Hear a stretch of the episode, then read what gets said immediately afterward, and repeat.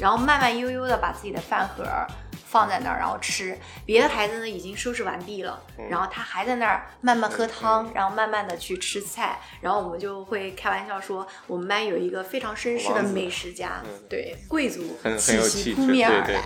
对?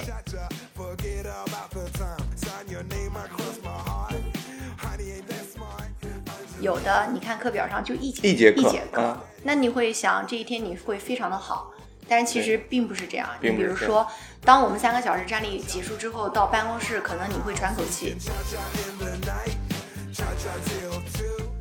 他们就会鼓掌，今天终于吃炒饭了。就是孩子们的他饮食结构可能跟我们大人不一样，对他们可能就是一顿炒饭或者一顿咖喱饭，他就很满足，很满足。所以我有时候也觉得孩子们很可爱，他们就是很容易满足。然后这个时候这半个小时老师在干嘛？也会睡老师就像警察一样，就到处去抓小巡逻是吧？抓小老鼠，十来个孩子瞪得跟铜铃似的嗯，他真的是睡不着。呃，有就是刚第一天上班，就是已经考编上岸的，然后第一天上班，当下就第一天辞职的，真的有啊！真的有。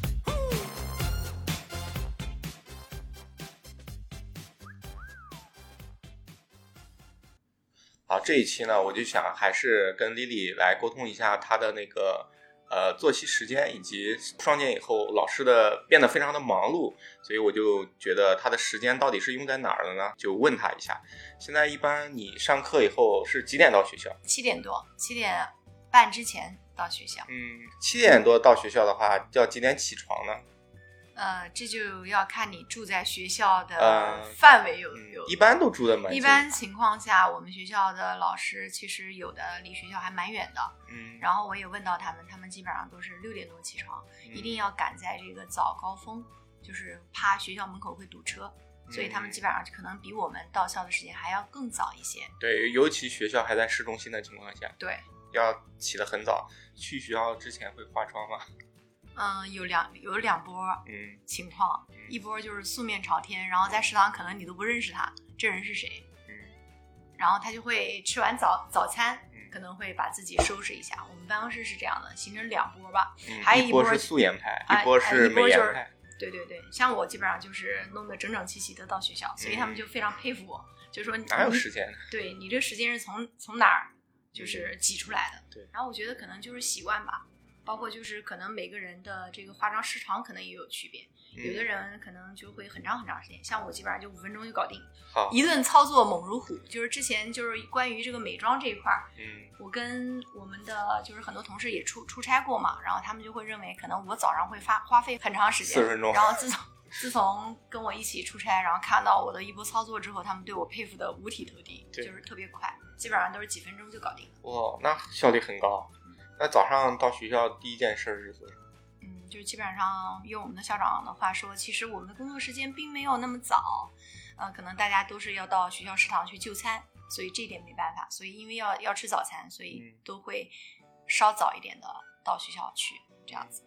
吃完早餐，基本上孩子孩子们就来学校了，是吧？这个时候，像我就会先到班级，先通知学生开窗通风吧，嗯，因为现在就是还是一个疫情的情况，所以会要求孩子们去开窗通风，然后做一个简单的卫生的一个整理，嗯卫生整理，嗯，然后开始我们一天的朗读。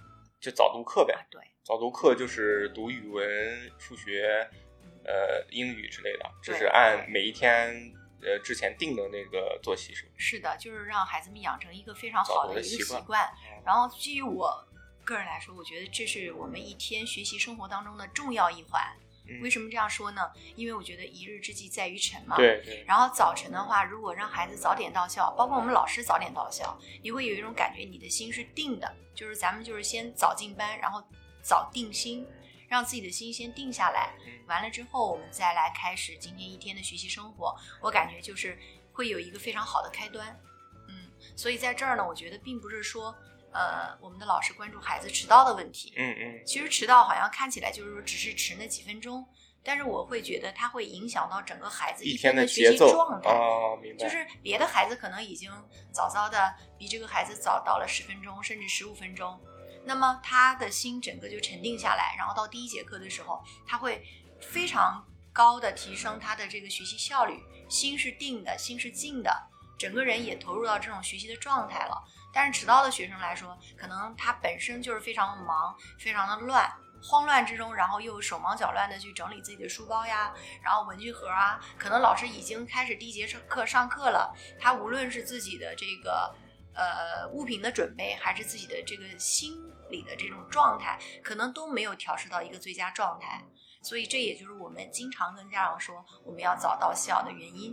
嗯，明白。我觉得就是小学生的迟到，大多数可能还是跟家家长有关系。啊，对，就是还是要怎么说，就是早一点这个起床，嗯嗯然后还有一个就是养成一个非常好的一个生物钟，就是可能有的嗯孩子或者说有的家长，他到那个点儿他就醒了，还是要提倡就是我们呃规律说到的生活就是规律生活，嗯然后早睡早起。这里面我还想提醒一个点，就是晚上的时候要把第二天拿走的东西整理好，第二天早上可以有一个直接就可以出门的状态嗯，而不是早上在收拾东西，经常会因为比较时间比较赶的话，就会忘记带什么东西。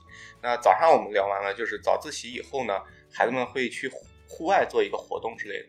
嗯，那一般是在早上的第二节课，就是我们说的叫早晨的大课间。大课间，嗯，大课间的时候，这时候老师是解放的状态。嗯，没有，也就是你也要悬着一颗心你你你还得就是带着学生整队到操场啊、啊，然后他们在做大课间的时候，你要在旁边看护。看着，嗯也就是说，从理论上说，就是你除了上课，然后到课间你要监护，完了之后到大课间你要陪伴他们。那就是说，整个的情况你都一直处在那种工作状态，以及就是站立的，你是坐不下来的。可能有的时候你的课大课间排在一起的话，那有可能你会从早上的七点多一直站到早上的十点。哇，那三个小时一直要站着，嗯，就是如果不赶巧，就是你的第一节课，包括第二节课，甚至大课间可能是连在一起的，那么你？可能就会站的时间非常长。嗯，这个是只有班主任大课间要看护吗？是吗？还是其他专业老师也有？原来是就是只有班主任，然后这学期可能做了改革，会呃邀请其他学科的老师作为副班主任的这种状态，就说可能一个上午一个下午，咱们可以啊，分开啊，轮分开轮换一下轮换啊，那这样还蛮好。好，课那个说完了早上的晨读，然后课间日常，相当于早上课老师真的是有三个小时，实打实的投入在工作里面。这其实想一下，比那种职上班的职场人要辛苦很多啊。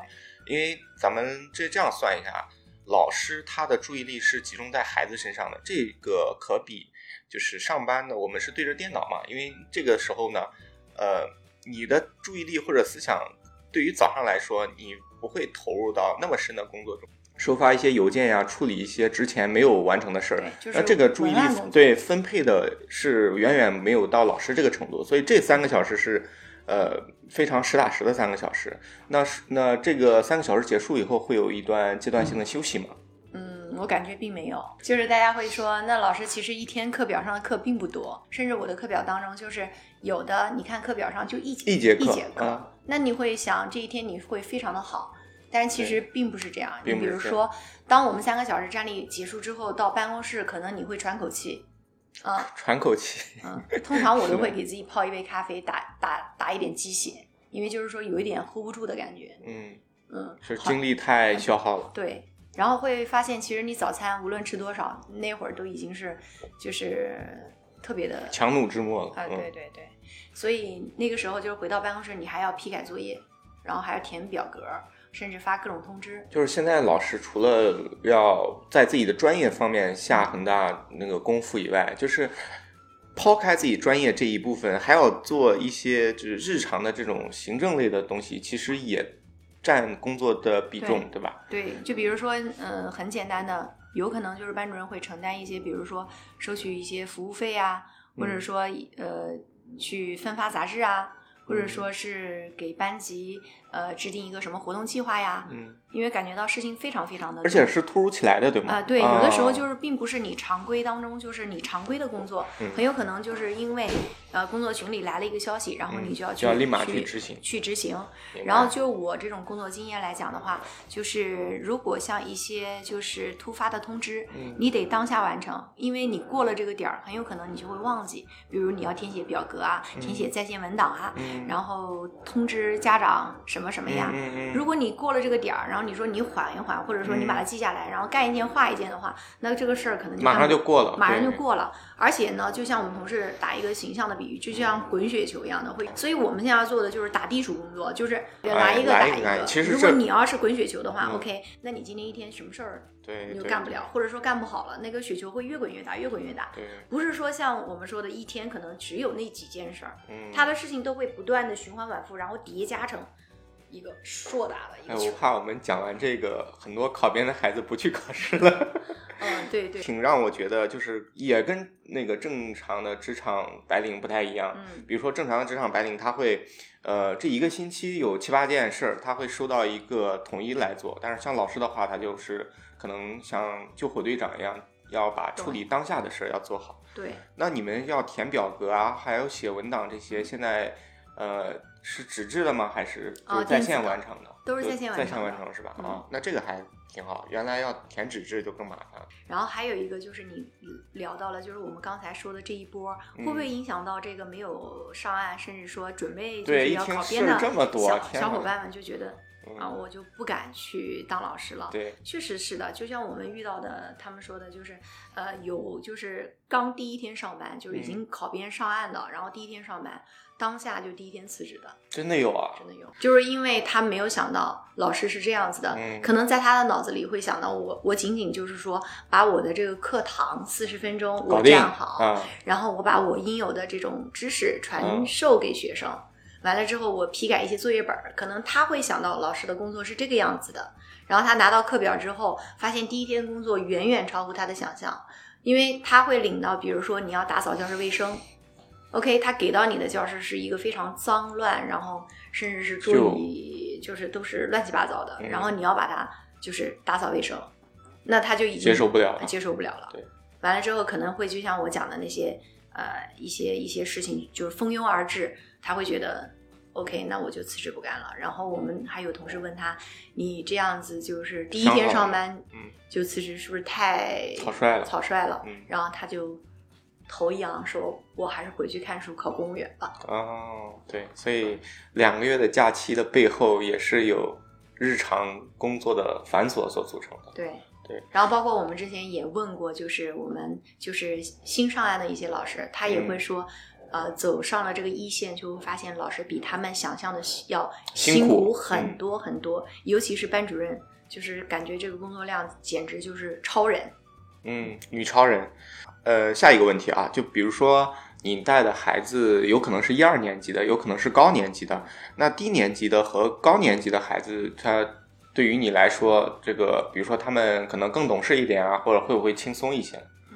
嗯，就是低年级的孩子和中高年级的孩子其实是有区别的。嗯其实就由我个人来说，其实我个人比较偏向于喜欢带中高年级的孩子，嗯因为我觉得他们跟我之间可能有更多的这个呃谈话的点，啊，或者说他们更加的懂事，能够嗯明白老师的意思。嗯嗯，然后在课堂上呢，可能生成的东西也比较多，嗯，就是我们可聊的话题会很多。嗯，跟你配合起来会更流畅啊。对，然后低年级的孩子呢，就显得比较的幼稚、天真、嗯单纯。嗯。然后他们可能需要老师更侧重于就是，呃，一些常规化的管理，就是嗯。告诉他们一些细枝末节，尤其是一年级的老师，嗯。我就看到一些新手老师啊，如果呃才上岸，然后带低年级，他们就会非常的不适应，嗯。因为会他在他们的字典当中会觉得啊，这么简单的事情都要我教吗？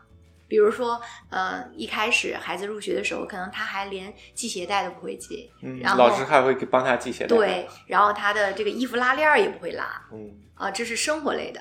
那比如说像学习类的，可能他削铅笔也不会削，擦用橡皮擦都不会，嗯可能要老师事无巨细的，嗯，一点一点的慢慢的教教他，嗯啊，尤其是一年级，一年级像比如说呃高年级很快就把队伍排好了，但是一年级可能他都不知道自己站在哪儿。对，左右都分不清。对，甚至于有的呃年轻老师会很崩溃，可能你呃煞费苦心的排了一个月、两个月、三个月的队，那孩子还是不知道自己站哪儿，都会有这种情况。嗯嗯，所以我觉得低年级的趣事还是很多的。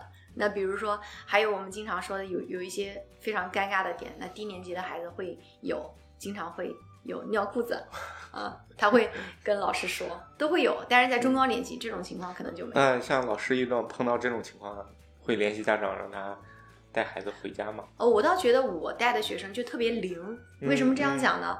呃，让我印象非常深刻。有一个孩子，他确实就遇到了这个问题，嗯尿裤子。然后他就会举手，我就清晰的记得我那时候就走到他旁边，嗯，然后他就会悄悄悄悄的小声的跟我说，然后 OK，我也跟跟他小声的在对谈。哦，然后我们把他放到呃拉呃拉到走廊，然后他就跟我悄悄的说：“老师，嗯我那个什么，嗯我就会悄悄跟他说：你放心，我会特我帮你保守这个我会帮你保守这个秘密。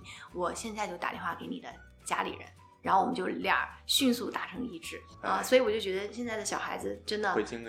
啊、对对，他很灵，他也知道这件事情不好意思，嗯，但是他就选择用这样的方式嗯来告诉老师，我觉得还是蛮好的。嗯，我觉得你的 处理方法也非常的好，就是互相信任，大家也觉得能把这件事儿完美的处理好。对对，我觉得就是低年级遇到偶尔遇到这种事情也是很正常的，嗯因为孩子们毕竟年龄非常小，所以他能想到呃这样的一个处理方式，我觉得他还是很棒的。好的嗯，那你就是歇口气儿这这个功夫，其实算是一半在休息，但是一半还在处理这些呃表格之类的这些事情。那嗯这些东西处理完以后呢，大概是快要到中午吃饭了，是吗？对，吃饭也是在学校食堂吃，对吧？呃学呃吃饭的话是在班级里吃，并并不是像大家想象的要到那个学校我以为是大家然后食堂的那个打着餐盘去呃吃东西。就是食堂的阿姨就会嗯，给给你盛上香喷喷的这种饭菜，对，你这想吃哪是不是大家点哪个，对我但是我据我了解，就是大多数学校可能都是呃送餐到班，为什么呢？为什么要在班级里面吃？因为可能就是因为很多很多的这个学校都是按照以前的这种规模去规划和设计的，明白，嗯，除非就是它是新学校。食堂不够用，所以要在班级里面吃。对，它的占地面积很小哦，它没有办法提供那么大规模的这个就餐。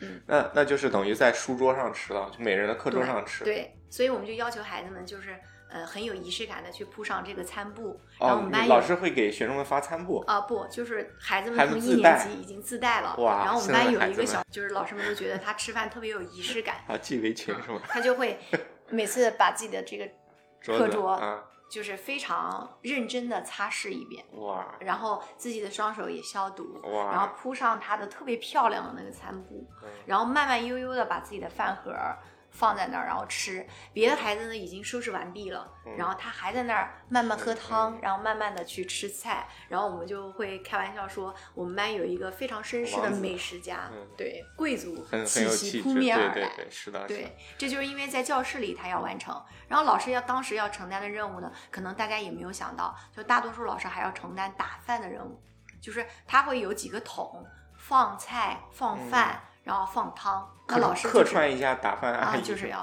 给他们打饭，嗯。嗯，是这样子的。那每个孩子就是其实是不用带饭的，就是食堂会，嗯，他们只就是用自己的饭盒自对，带食堂的饭就行了，对吧？是这样子的，嗯。然后整个一波操作下来，等你打完饭，大概也是要半个小时了。哦，嗯就排队。对，一个一个的来。那会有同学，嗯，今天不太想吃这个饭，或者说，呃，胃口比较好，要吃很多一次加饭吗？有没有这方面的有意思的事儿？就是每次吃饭的时候，我就会觉得孩子们特别的可爱，因为他们说，呃，世界上最美味的食物就是食堂里的饭菜，他们对学校的饭菜非常满意？就是非常满意，高度评价。嗯 尤其在一年级，他们就会说：“老师怎么会有这么好吃的饭呀？”然后呢，我们会发现嗯，如果要是那一天吃炒炒饭，嗯炒饭呢，就是食堂的饭呢就会有玉米呀、胡萝卜呀，就是那个饭它是五颜六色的，然后孩子们嗯特别喜欢，嗯说：“老师，我今天吃了五彩饭，我觉得这饭特别好吃。”他们就会鼓掌，今天终于吃炒饭了。就是孩子们的他饮食结构可能跟我们大人不一样，对，他们可能就是一顿炒饭或者一顿咖喱饭，他就很满足，很满足。所以我有时候也觉得孩子们很可爱，他们就是很容易满足。再加上呢，我后来又分析一下，为什么孩子他们觉得食堂的饭菜非常好吃，因为你想想看，他们从七点钟一直到十二点，这个时间哦跨度也很大。我们算一算，八九十、十一、十二，对也足足五个小时。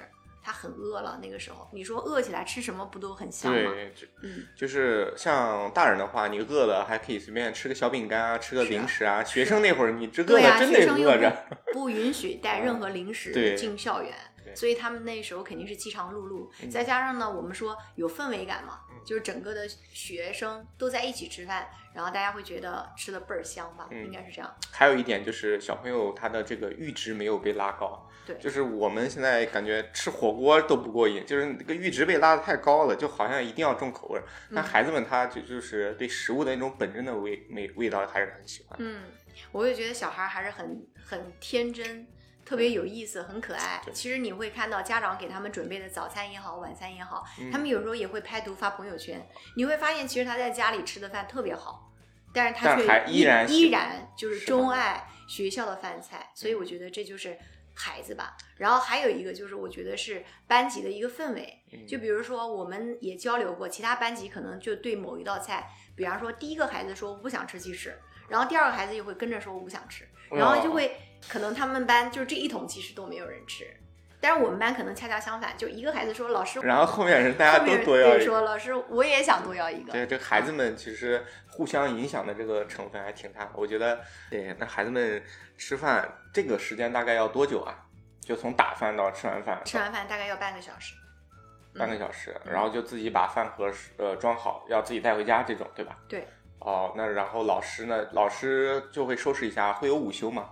呃，以前在双减之前还并没有，嗯因为中午可能我会带孩子们读故事，嗯，呃就在教室里。就在教室里。嗯呃，但是呢，就是双减之后，可能就是需要我们吃完饭进行内务整理，也就是简单的一个劳动整理，嗯，十分钟，十分钟之后就进行午休，大家带午休枕在教室里睡觉。好高级啊！现在不仅有那个书包的拉杆箱，现在还有午休枕了。嗯，这种是一个什么样的神器？就是可以趴在上面睡对觉，对对，就会有一个洞，然后我就会发现孩进去。孩孩子们就会非常可爱，把自己的头就往、嗯往 洞啊一放，然后就开始。像冬眠的小动物一样。哦，对对对，还有的孩子很可爱，然后他就会戴穿一个戴帽子的衣服，啊然后把帽子给，就是把自己给，呃，隐藏起来，然后开始午休。但是在午休当中，也不像大家想的那样，就是吃完饭大家他就乖乖的去午休，稀稀碎碎的声音都会出来。哦，那么我们学校呢也会放一段冥想的词吧，就会冥想的词，对天哪！就说，呃，各位各位同学，大家好，午休时间到了，请拿出午休枕，我们开始休息。可能会有一个一段这样的一个提示语，催让孩子们啊，对孩子们听着这种悠扬的音乐，就知道啊，午休时间到了。嗯，整个的午休大概要持续到半个小时这样。半个小时。嗯。然后这个时候，这半个小时老师在干嘛？也会睡。老师就像警察一样，就到处去 抓小巡逻是吧？抓小老鼠。嗯，因为就是有些孩子他可能精力非常旺盛，然后据我观察，我们班的一些小男生，大概有十十来个孩子，他是真的就睡不着，就是眼睛比那那会儿特别精神，就是瞪得跟铜铃似的嗯，他真的是睡不着。这一点我是深有感受。我我小时候最害怕的一件事就是睡觉，那就是这半个小时，老师等于是完全不能睡觉的，要一直嗯看着。当然，也有的老师可以跟孩子们一起睡，那就是在于你的这个管理的功力。然后一会儿，然后过过一段时间，孩子说：“老师醒醒醒醒。对，就比如说我 那一次就是的，我就是趴在那儿，其实也挺累的，嗯然后就跟孩子们就一同，也不叫没有没有睡着吧，大概就是半梦”半啊，醒啊。明白明白然。后孩子们就会跑过来，老师我要上厕所，老师我那个什么，老师我那个什么，嗯他就你就会不断的被被被打扰吧。嗯嗯。但是我又觉得呢，这也是就是孩子的一些天天性性，，嗯，嗯，他可能你在观察他的同时，他也很好奇，就是老师这个这会儿在干什么？嗯，他会拿小眼睛看，偷偷看看。会的，会的，嗯。嗯，这个还是挺新奇的。现在孩子们午休已经是要带这个午休枕，那个枕头一般都是他们放在学校里嘛，就不会带回家，对吧？对，就会放在自己的这个美术箱、工作工具箱，我们会有一个小储物箱，是专属于他自己的。哦那个这个小箱子里会放一些他的美术工具啊，美术工具，对嗯，啊，就不用来回倒腾，啊倒腾，嗯就直接就放在学校，比如一些彩色的纸啊，包括午休枕啊，都会放在那个他的储物箱，专属于他自己的。嗯，有意思。好，那等于午休完，现在时间到了一点钟了吧？一点十五，一点十五，这么嗯精细呢？然后这个时候有一个十五分钟的，就是课间休息。啊，课间休息啊，嗯课间休息就等于去上洗手间之类的。对对对，对啊，就准备开始下下午午的第一节节课一点半开始。这节课老师可受罪了，是吧？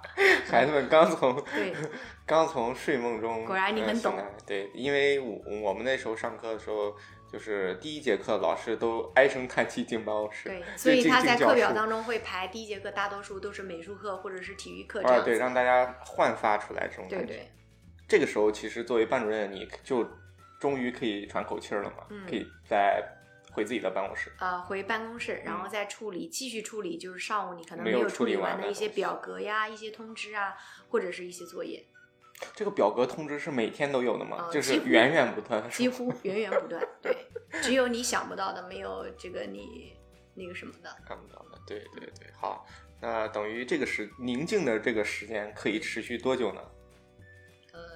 呃，你应该几乎也没有吧，因为你在办公室也能听到孩子们就是活动的声音啊。那你们，那你那等于就是你的办公室其实是和教室隔得很近的，吧？对对，大多数都会这样设置。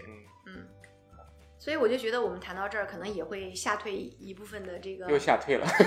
考研小伙伴儿啊，就会觉得哇，这这个工作时长就会拉得非常的长，这个战线很长，然后你的大脑神经一直处在绷紧的这个状态。对对，因为你不仅要保证孩子的这个学习效率，你还要保障他们的生命安全，对吧？尤其课间休息的时候，你看似是课间休息，其实可能老师的这种弦绷的可能比上课还要责紧。责任担当啊，尤其是低年级，嗯因为我们会怕课间休息会发生冲撞，然后孩子们又特别喜欢跑，嗯因为这属于孩子的天性，嗯然后他们又喜欢就是互相的推呀、打呀，你也担心在这个推打玩闹当中会出现一些摩擦，会出现一些这个安全事故等等，所以我觉得时时刻刻这个弦绷的都非常紧吧，嗯，包括就是你嗯谈到的，比如美术课、体育课这些其他课程的时候，作为班主任其实也是不得。呃，这个放松的，为什么呢？因为在这个课堂上，可能也会出现一些奇奇怪怪的事情，需要你去处理。奇奇怪怪的事情。比如说，有的孩子一到体育课他就是膝盖疼，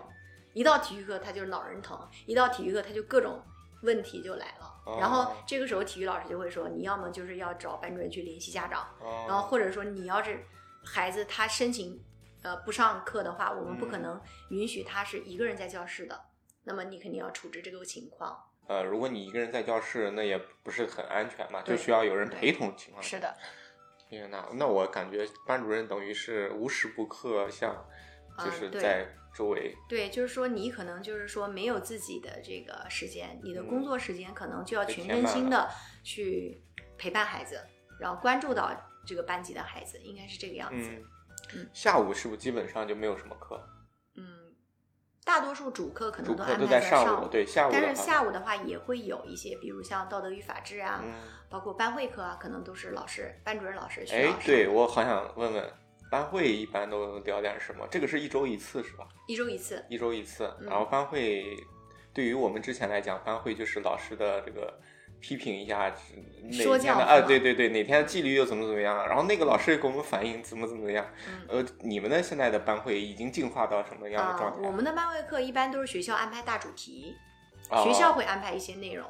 比如说啊比如养成说教育啊什么啊，的，对，比如说可能前段时间就会有劳动主题的班会课，然后呃之前呢也会有就是围绕大队竞选啊等等这些进行的一些班会主题，特就是定一个大主题，然后嗯全校可能都上这一节课。嗯，嗯这样子，然后我们每个月呢也会安排一节这个心育班会课，就是关于心理健康康主题的。嗯然后每每个班也会根据我们定下来的主题和内容，然后大家在各自的班级去上这样的心理健康方面的主题班会课。嗯，然后我觉得也很有意思，孩子们特别喜欢的就是每个月都会有一次，就是家长进课堂，就是家长来给孩子们上课，这是孩子们特别期待的。哇，真的就是一个月一次，对，这个人选是怎么选定的？就是家长自动就是自愿嘛去报主题，然后到教室去给孩子们上课。就是你会把这个统计的这个名单那个放在群里，让大家来对那个对，我会给一个表格，然后就是嗯家长们各自去填，然后会发现其实藏龙卧虎。对家长课堂，呃，不仅是孩子们收获满满，我也收获满满。哇，我就会发现，就是家长的兴趣爱好，包括他们的专业特长，就是各有所长。呃，让我印象深刻的是，有一个爸爸，他就带来了他的这个自然观察的这种小片儿，小片儿，视他会频他会有视频有音频，啊他呢就专门带来了一期就是各种各样的鸟类，然后他带来了各种各样鸟的这种鸣叫，都是他自己在野外在户外去录下来的。然后还有各种各样的视频，也是拍各种鸟，然后就让孩子们猜，就是在什么路上，呃，会有什么鸟，然后让孩子们猜这是什么鸟。但是令我惊奇的是，我觉得孩子们虽然小，一二年级的孩子，但是他却都认识这些鸟，我就觉得他们知识面非常的广。所以我在这儿，我又会觉得，哎呀，我们老师就是说，可能在一些专业学科上的知识对孩子们苛求很多，嗯但是却忽略了，其实我们的孩子他的这个科普，嗯或者说他的这个眼界，包括知识面，其实很广很广。很广，对，呃，也让我大开眼界。然后整个课上下来，我也觉得，对于我来说，不仅增长了知识，也非常的放松，嗯有一种这种感觉。嗯，一般呃家长讲的时候，那个像你的话，也是在那个教室里面坐在边上，对，我会坐在边上给家长拍拍照，然后记录小家伙们的一些表现，然后自己呢也吸收一些这个营养。就如我跟家长沟通的那嗯样，就是你们进家长进课堂，其实是给孩子们打开了一扇窗，就是让他们看到就是在学校以外的世界啊，包括也有的家长他是医生的话，他会分享一些传染病。呃，一些知识呀，然后我觉得上了那节课之后，我觉得我们班的卫生意识得到了大大的提升。对，嗯，就因为他是医生，可能他讲的话更具有专业性，嗯然后孩子们就会养成啊，那个叔叔说了，我们要把窗子打开，然后我们要戴上口罩，然后就是在一些感冒发烧这种频发的这个季节，我要学会保护自己。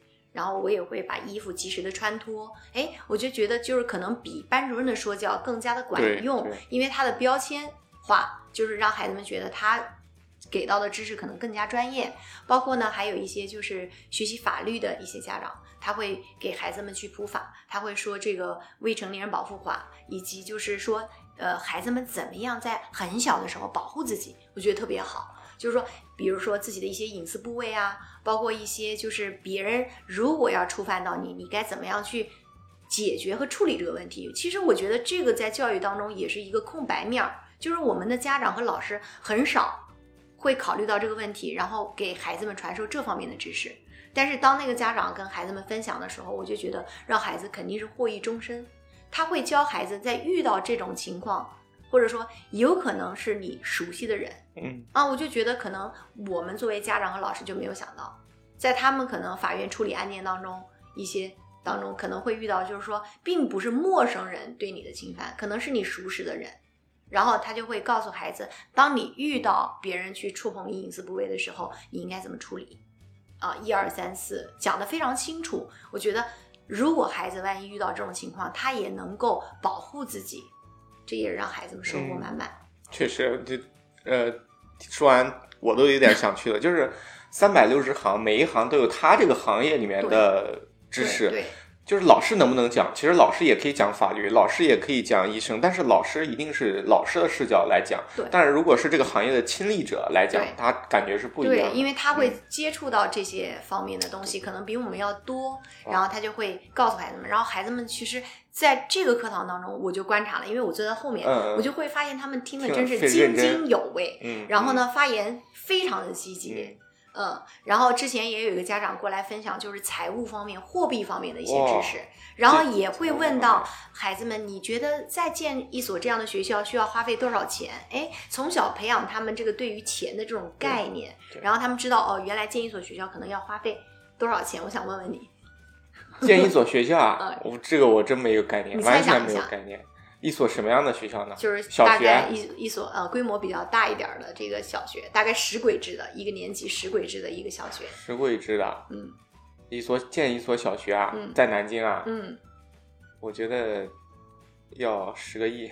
那呃，当时孩子们给的答案，他们说还是比较精确的，嗯就是大概一个亿一个亿，啊、一个亿。然后他就会问一所学校只要一个亿就够了。呃，是这样让孩子们去猜，大概就是基础建设啊这一块的投资。啊啊啊完了之后，他就会问孩子们，嗯就是说在我们学校大概一年支出要多少钱？啊其实我觉得像这些数值吧，就是让孩子们作为一个了解，从小有一个这种钱的这种概念，我觉得也是非常有意义的。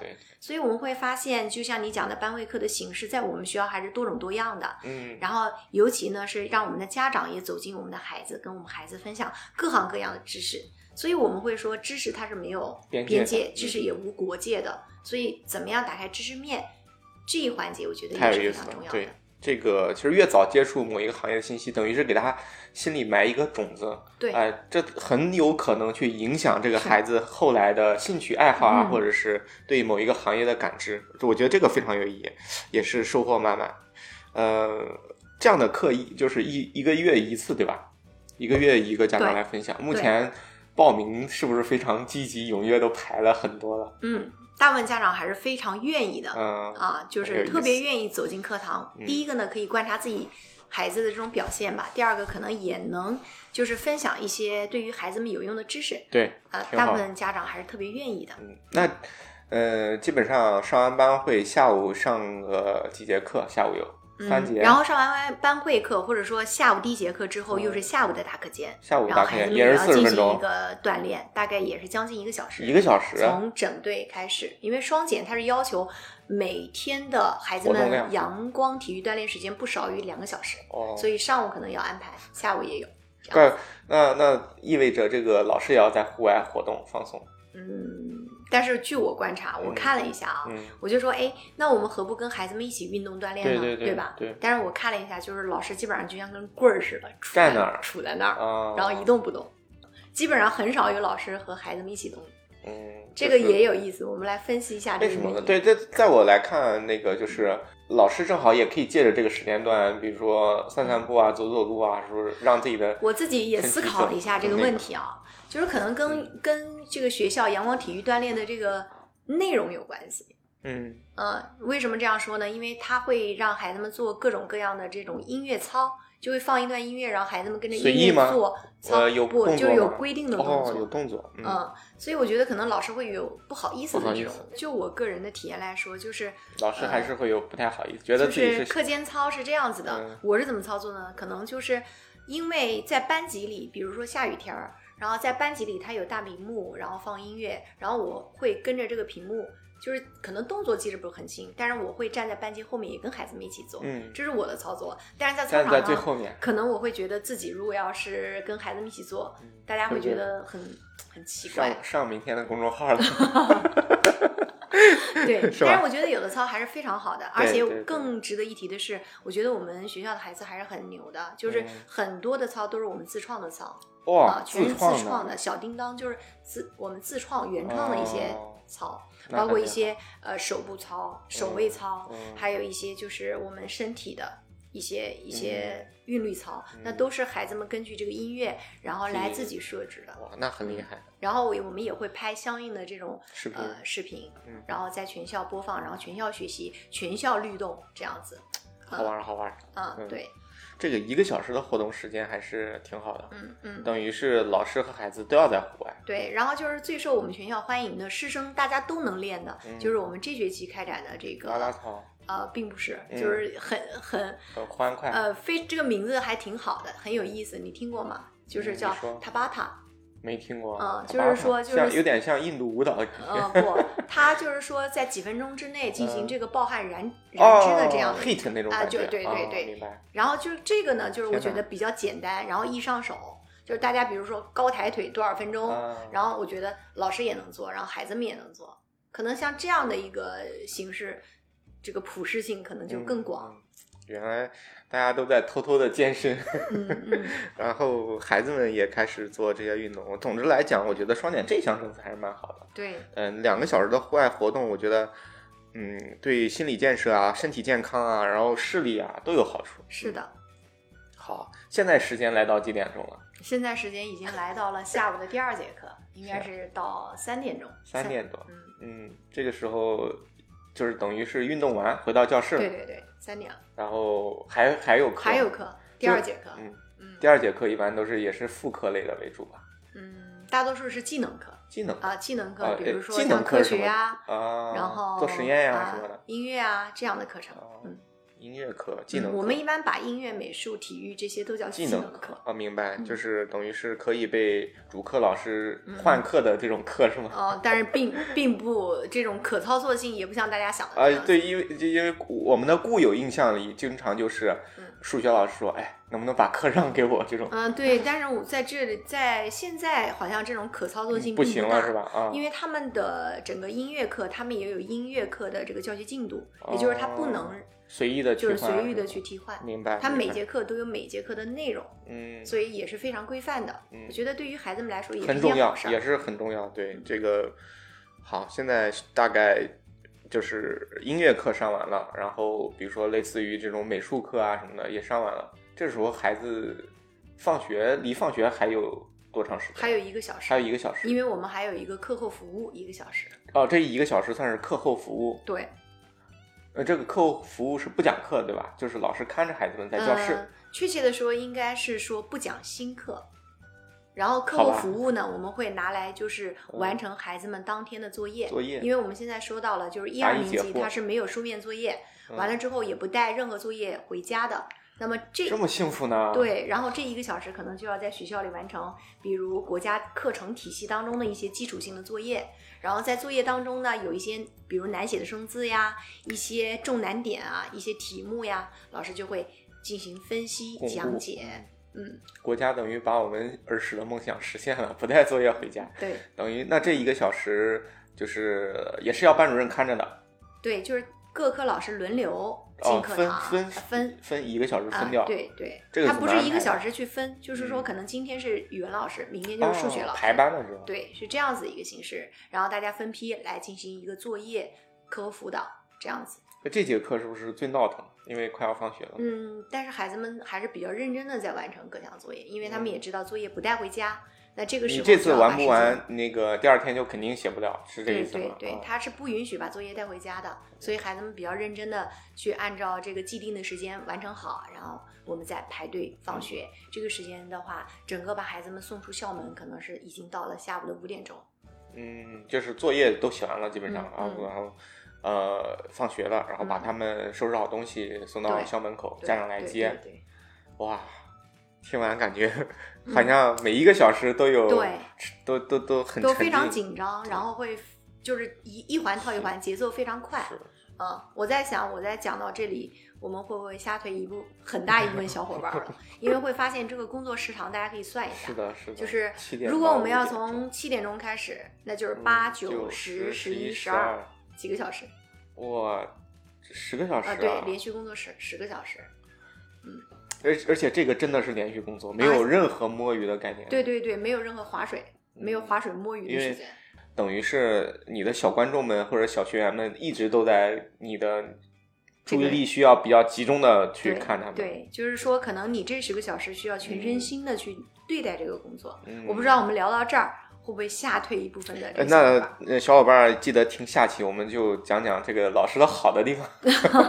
这个可以有。嗯，可可以。嗯然后这一期我们就先这个可能也就是说，并不具有什么代表性吧，只能说仅一家之言啊。对对对对对就是说也是仅供我们各位呃参考考编的这个小伙伴儿来参考。嗯嗯嗯，好。然后五点多把孩子们送到家长手上，那现在老师理论上是可以拎着包回家了吧？对，理论上是可以的。理论上可以，那就是不行喽。对，那这个时候老师还有什么要工作要做呢？呃，一般情况下可能就会把这一天我所剩余的没有做好的事情，嗯然后再来复个盘，然后没有做完的事情可能不想带回家，不想晚上再继续。想，嗯，到家以后还切换工作的场景。对，所以这个时候我采取的办法可能就会我让自己迟走一点，然后尽量把手头的事情做完，嗯，然后才离开。这个要向丽丽学习，就是当日事当日毕。对嗯对，因为我觉得这个场景性很重要，因为工作的环境吧，它就会给你一种工作的状态，但是一回嗯家，可能我很多次尝试了，就是夹着本儿、夹着笔，然后带着各种任务回家，但是我会发现我在家一事无成。就是什么事都干不了，因为在家里我就自然而然的一个绷紧的弦就放松下来了。而且还有一种什么感觉呢？就是你在学校工作状态的时候，你并没有感觉到自己身体的这种疲累感，就是一到家，一到家，瞬间哎，瞬嗯间就感觉到这种腰也疼呀，背也疼啊，什么毛病都来了，就是这种，真的，这个时候才会觉得自己真的很辛苦，嗯自己真的是要关爱自己，对自己好一点。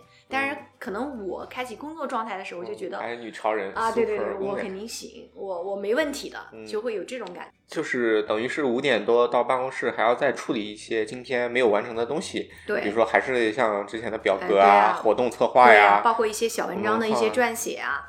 还有一个问题就是，可能还有一部分老师呢，呃，希望把这部分时间呢，就是跟家长进行一个沟通，比如哦这一段。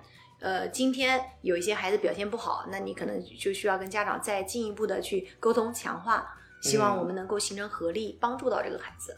这个这个工作量其实也是蛮大的。对，等于你要呃不断的去，你只是一个人，但是你要面对那么多孩子的家长，你的时间就会被分摊出去。对对你比如说每一个孩子的家长，你要分摊二十分钟的话，对那你就得多长时间了？对，我们下一集可以分享一下跟这个好玩有意思的家长的哎事儿，，对对，嗯，是的，嗯能播吗？这个问题问的好，能播能播。不知道。好，那等于是后这这段时间，你如果处理工作方面的事儿的话，现在我听你说有什么活动策划呀，还有公众号之类的呀，嗯，老师这些东西就是天然自己要学到，然后并且应用上去的嘛。那等于现在老师有很多，在我原来就是想象中，老师应该不会的技能。那嗯现在你们现在都要自己弄，就是说，我会觉得，就是老师，你得是一个好的作家。嗯啊，你会要呃写一手好的字儿和板书，这是呃呃，这是必备。标准的起码对。但是你的文字功底一定要好。嗯，对，我也我也是想给这个要当老师的这个小伙伴们分享，就是我觉得这个行业可能真的需要，无论不是你是说你音乐老师、体育老师，你无论是什么老师，我觉得你的文字功底一定要好。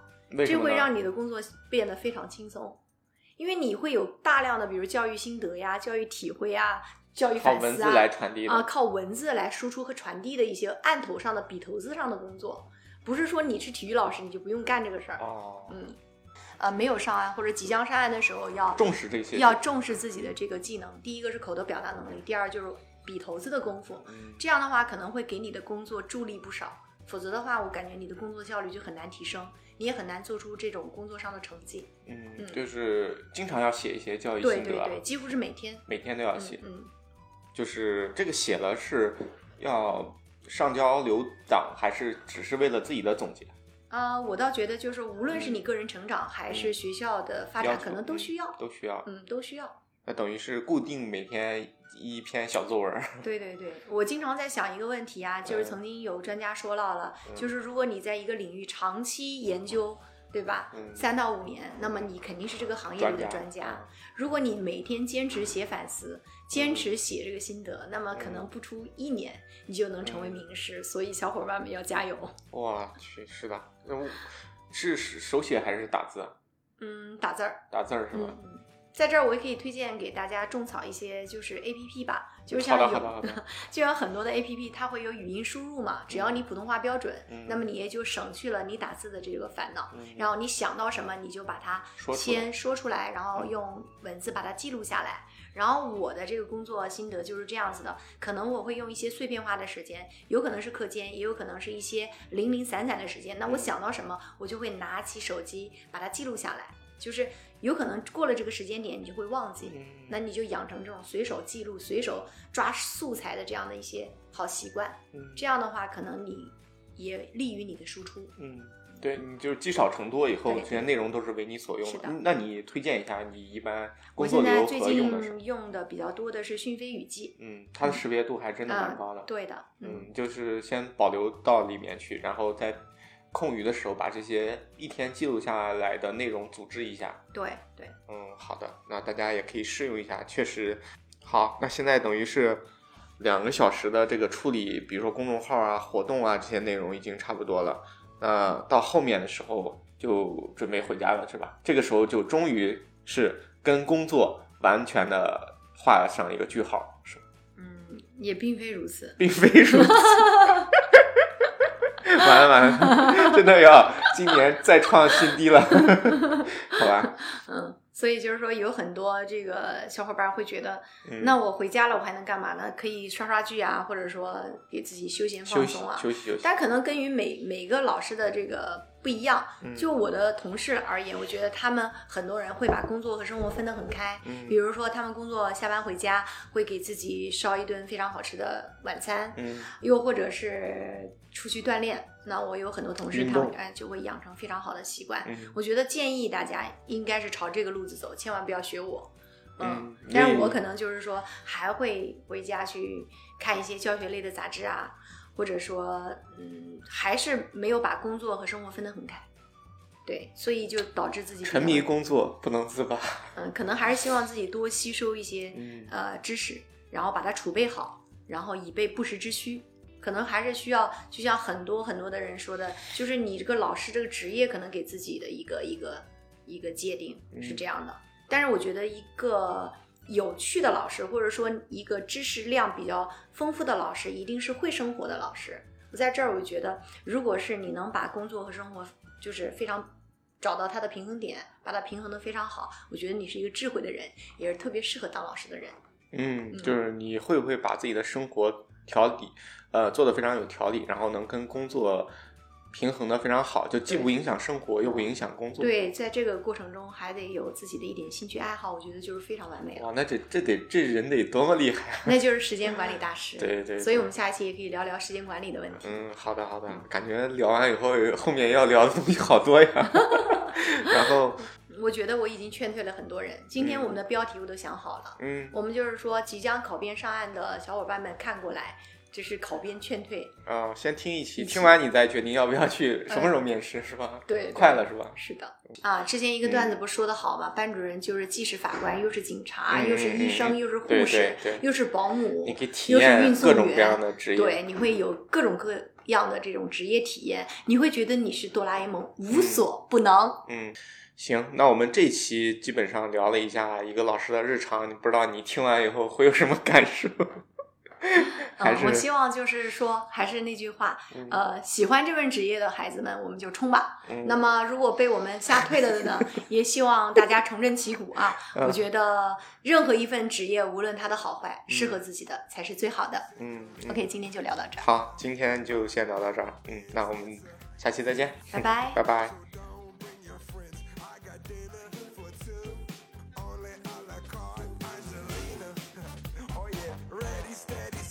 We can cha-cha on the floor. We can cha-cha till two. And if you cha-cha me, I have to cha-cha you. Oh, Angelina.